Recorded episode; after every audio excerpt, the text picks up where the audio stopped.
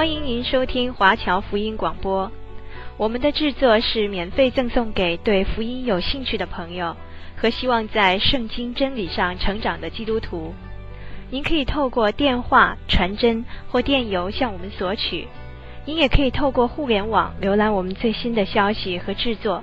我们的网址是 www.cgbconline.org。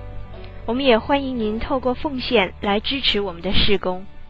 再次欢迎您收听华侨福音广播。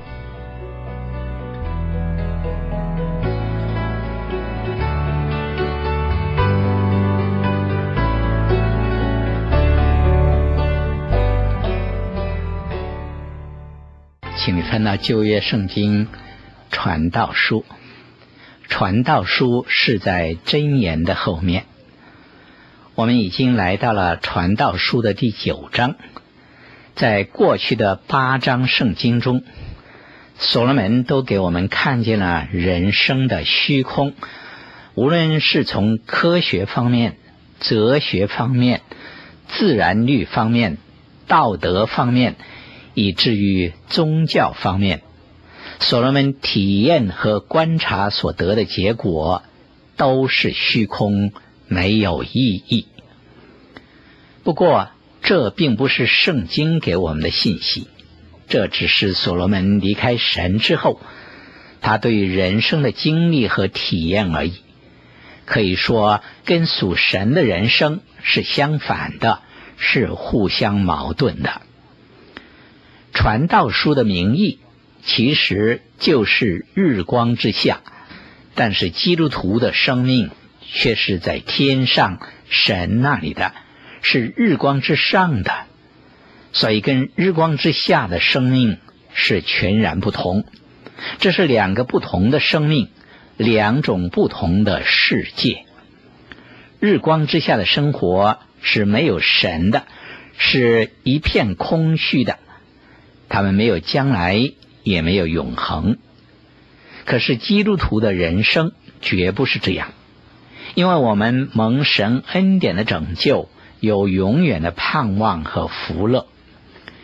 由于是两个不同的境界，因此各自有不同的律例和原则，是彼此不能互通的。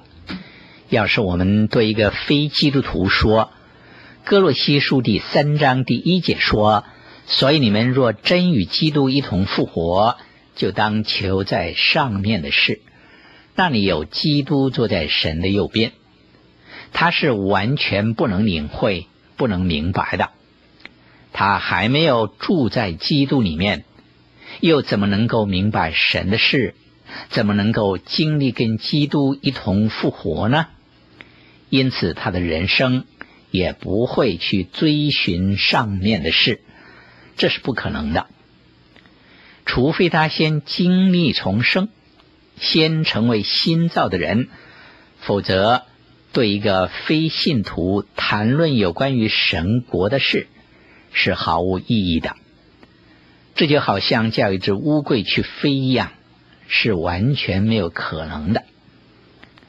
同样，传道书是记录所罗门离开神之后的生活，他尝试过日光之下一切的心事。企图在各个不同的范围之内寻求满足，可是他的结论是什么呢？传道书第十二章第十二节说：“著书多没有穷尽，读书多身体疲倦。”所罗门在尝试和享乐之后，反而厌恶生命。他在经历过财富之后，也说。第五章第十节，他这样说：“贪爱银子的，不因银子知足；贪爱丰富的，也不因利益知足。这也是虚空。人生的各方面，所罗门都尝试过了，可是他的结论仍然是虚空。这给我们清楚的看见。”一个没有神、没有基督的人生是虚空的，正如奥古斯丁所说的：“除非我们回到造我们的主面前，否则我们的心灵是不会得到满足的。因此，基督是人生唯一的答案，别的路只会带给我们失败和虚空的结局。只有得着基督的人生，才得丰盛。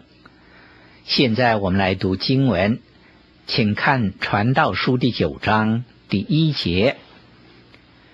我将这一切事放在心上，详细考究，就知道义人和智慧人，并他们的作为，都在神手中，或是爱，或是恨，都在他们的前面，人不能知道。所罗门并不为将来担心，他甚至于不去思想未来，因为他对于未来是一无所知。接着我们读《传道书》第一章第二节的经文：凡临到众人的事都是一样，义人和恶人都遭遇一样的事，好人、洁净人和不洁净人，献祭的与不献祭的也是一样。好人如何，罪人也如何；起誓的如何，怕起誓的也如何。所罗门认为。世人无论朝着哪一个方向走，他的结果都是一样的。当然，这并不是神给我们的答案，只是所罗门的观点而已。他是在日光之下生活，凭经历和观察所得的结果。接下去，让我们读《传道书》第九章第三节：在日光之下所行的一切事上。有一件祸患，就是众人所遭遇的都是一样，并且世人的心充满了恶，活着的时候心里狂妄，后来就归死人那里去了。所罗门在这里所讲的甚有哲理，后来的哲学家他们所讲的也跟所罗门的一样，可见所罗门的见解比他们高明先进。他是领导潮流的。接下去，我们读第九章第四节的经文：与一切活人相连的那人还有指望，因为活着的狗比死了的狮子更强。如果我们做了这基本的假设，那么人生自然就可以吃喝玩乐为主了，因为很可能明天我们就要死亡。不管你是智者或者是愚者，都不可能改变死亡的律。两类人是没有分别的。当然，生总是比死好，因为活着的狗比死了的狮子更强。下面我们来读《传道书》第九章第五节的经文：活着的人知道必死，死了的人毫无所知。也不再得赏赐，他们的名无人纪念。这也是本章第十节所讲的灵魂去了阴间的情况。这一切都是人在日光之下生活所观察到的。他看见死亡就是人生的终结，死亡之后就什么都没有了。这正是为什么。他认为活着的狗比死了的狮子还强。然而，神告诉我们，死亡之后所发生的事，死亡不过是身体的机能停止运作，被放进坟墓，然后身体就在坟墓里腐烂。可是，圣经清楚的告诉我们，属神的儿女。灵魂在身体死亡之后是到神那里去的。哥林的后书第五章第六节到第八节说：“所以我们时常坦然无惧，并且晓得我们住在肉身，便与主相离，因我们行事为人是凭着信心，不是凭着眼见。我们坦然无惧，是更愿意离开身体。”与主同住，灵魂就是那真正的我，在离开身体之后，便与主同住。身体只是一个帐幕，是我们在世寄居的所在。但是我们的灵魂，在我们身体死了之后是有归宿的。所以在基督徒来说，是不能认同所罗门的观点的。接下去我们读传道书第九章第六节的经文。他们的爱，他们的恨，他们的嫉妒，早都消灭了。在日光之下所行的一切事上，他们永不再有份了。这章的圣经给我们看见的，尽是悲观、消沉、暗淡，人生是无意义，而且是无目的，是空虚的。死亡就是一切的终结。因此，人跟兽在本质上是没有什么分别的。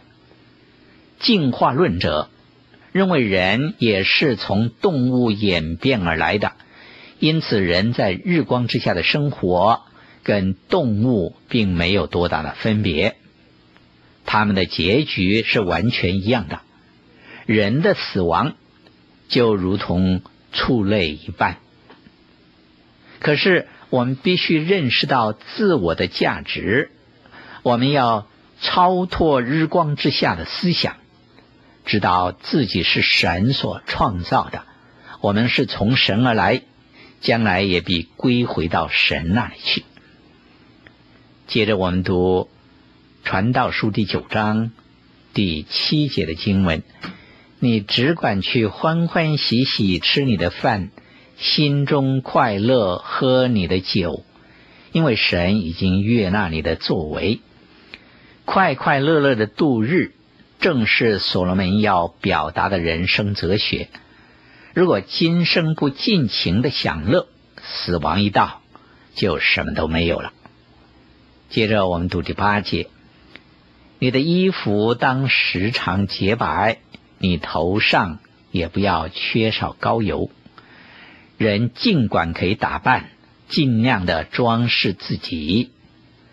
接着我们读第九节的经文，在你一生虚空的年日，就是神赐你在日光之下虚空的年日，当同你所爱的妻快活度日，因为那是你生前在日光之下劳碌的世上所得的份儿，享受婚姻的欢乐。是所罗门给人的忠告，尽情的享受人生，即使在困难的时刻，也要抓紧机会去享受。这是所罗门的人生态度。下面我们来读《传道书》第九章第十节的经文：凡你手所当做的事，要尽力去做，因为在你所必去的阴间。没有工作，没有谋算，没有知识，也没有智慧，这倒是个事实。有谁的身体在进入坟墓的时候还带着干活的工具呢？当然没有，因为他的脑已经死亡，不能再有任何思想、任何指挥的功用。在这里，所罗门说的只是身体。凡你手所当做的事，要尽力去做。所罗门所指的只是身体，而不是灵魂。可是，如果我们是属神的人，我们死了之后就会到神那里去。但一切不属神的，死了，他们的身体就留在阴间，等候将来基督的审判。他们的生命仍然是存活的，并没有死去。其实传道书也没有告诉我们人灵魂的灭亡。跟着所罗门就讲到社会上不公义的事，让我们来读传道书第九章第十一节。我又转念见日光之下快跑的未必能赢。力战的未必得胜，智慧的未必得粮食，明哲的未必得资财，灵巧的未必得喜悦。所临到众人的，是在乎当时的机会。所罗门在日光之下所观察到的，令他相信生命的成败是在乎许多的机会、时间的巧合、环境的因素，都是十分重要的。许多东西我们不能掌握，就如我们生来是白种人，是黄种人。是黑种人，这是我们无法掌握和选择的。我们生下来就得承受和面对许多的问题，这完全是命运的安排。而以后一生的发展，也在乎所遇见的机会而已。接下去我们读《传道书》第九章第十二节。原来人也不知道自己的定期，鱼被恶网圈住，鸟被网罗捉住，祸患忽然临到的时候，世人陷在其中也是如此。在人生许多的机缘巧合中，人的无奈和无助，就好像鱼儿被网网住，鸟儿被捕捉到的一样，是不可预知。这是一个非常可悲的思想，也是宿命论者最悲观的看法。人生根本就不能奋斗，不能挣脱命运的框框，因为一切都已经命中注定了。人只能接受那必要领导的事，并且承受命运的摆布。行善有什么用呢？结果可能比行恶的更倒霉。既然如此，一切就顺其自然好了。然后所罗门就讲了一个小小的比喻，让我们读第九章第十四节，就是有一小城，其中的人数稀少，有大君王来攻击，修筑营垒，将城围困。一个小城。受到大君王的攻击，当然没有胜利的希望了。让我们再读第十五节：城中有一个贫穷的智慧人，他用智慧救了那城，却没有人纪念那穷人。那来拯救他们的是谁呢？他的名字就是智慧，而智慧就是基督的名。他以贫穷人的姿态来到世界上。耶稣基督在马太福音第八章第二十节说：“湖里有洞，天空的飞鸟有窝，人子却没有枕头的地方。”主耶稣是一个贫穷人。接下去我们读第九章第十六跟第十七节，我就说智慧胜过勇力。然而，那贫穷人的智慧被人藐视，他的话也无人听从。宁可在安静之中听智慧人的言语，不听掌管愚昧人的喊声。最后，耶稣基督的声音使人有了新的希望。圣经告诉我们，将来主耶稣再来的时候，他的呼叫声好像天使长的号筒吹响。那信他人的希望就在这个时候实现了。接下去我们读第九章第十八节的经文：智慧胜过打仗的兵器，但一个罪人能败坏许多善事。这一节可以说是一个总结：智慧胜过打仗的兵器，基督的能力。比一切原子、核子的力量更大。然而，一个罪人能够败坏许多的善事，这是指个人生命中真实的事。历史上可以给我们看见这些例子。亚当犯罪，他的罪影响了全人类；亚干犯罪，因此连累全以色列人失败。最后，他们要对付亚干的罪，彻底的清除亚干的罪，才得到胜利。耶罗波安的罪是统一的以色列国分裂为二。亚拿利亚跟撒菲娜两个人的欺哄罪，影响初期的教会甚大。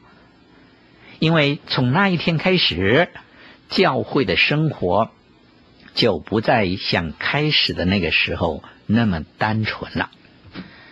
我们在生活的圈子里也有一定的影响力，不管你是谁，也不管你的地位怎样。然而，我们总有一定的影响力。罗马书第十四章第七节说：“我们没有一个人为自己活，也没有一个人为自己死。我们所做的、所说的，都带有影响力，会影响我们周围的人。那些主张行善的人，表面上是好的，可以导人向善。”给人有道德上的模范，然而他们也不知不觉的拦阻了人到神的面前去的路，因为他们向人宣告的信息是说：“你像我一样生活吧，这就可以了。”他们的善行令人自高自大、自义自满，以至于人。不觉得需要神的救恩。其实，每一个人的生活都在向人传讲着他要表达的信息，因此对人是有影响的。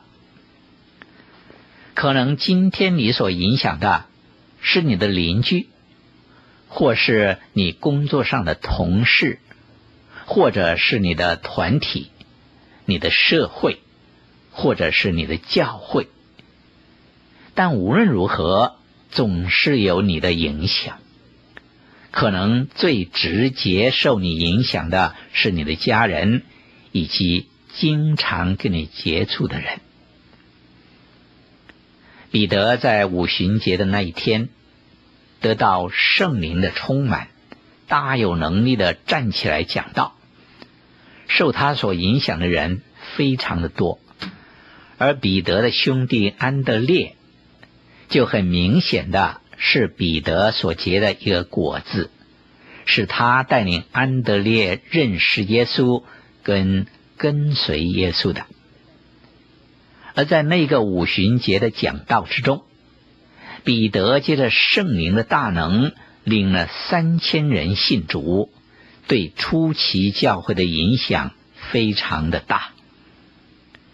让我们牢牢的记住，一个罪人能败坏许多的善事，我们千万不可以对周围做出坏的影响。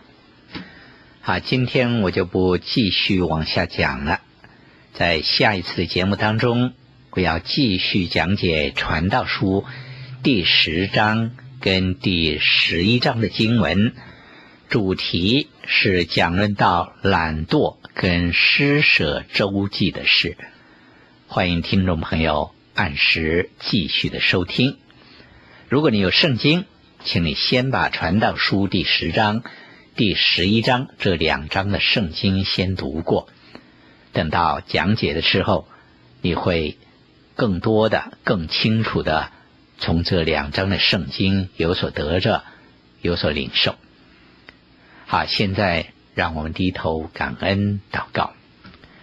主耶稣，我们满心的感谢您。我们看见一个人离开你之后，离开你自己的道路，离开你所为他定的旨意之后，他的人生就变得虚空、空白，他的人生就没有目标、没有目的、没有意义，甚至于。他堕落的跟畜生一般。虽然他在日光之下观察了许多的事物，发表了很多的言论，但是那是一个愚昧的人所发出来的言论，不是圣经的真理。主啊，让我们读传道书的时候，我们知道怎样的分辨。我们谢谢您，求主恩待保守我们，带领我们，使我们走在您的旨意之中，使我们的人生过得有意义、有价值，那个荣耀主的名。我们祷告谢恩，是奉主耶稣基督的圣名，阿门。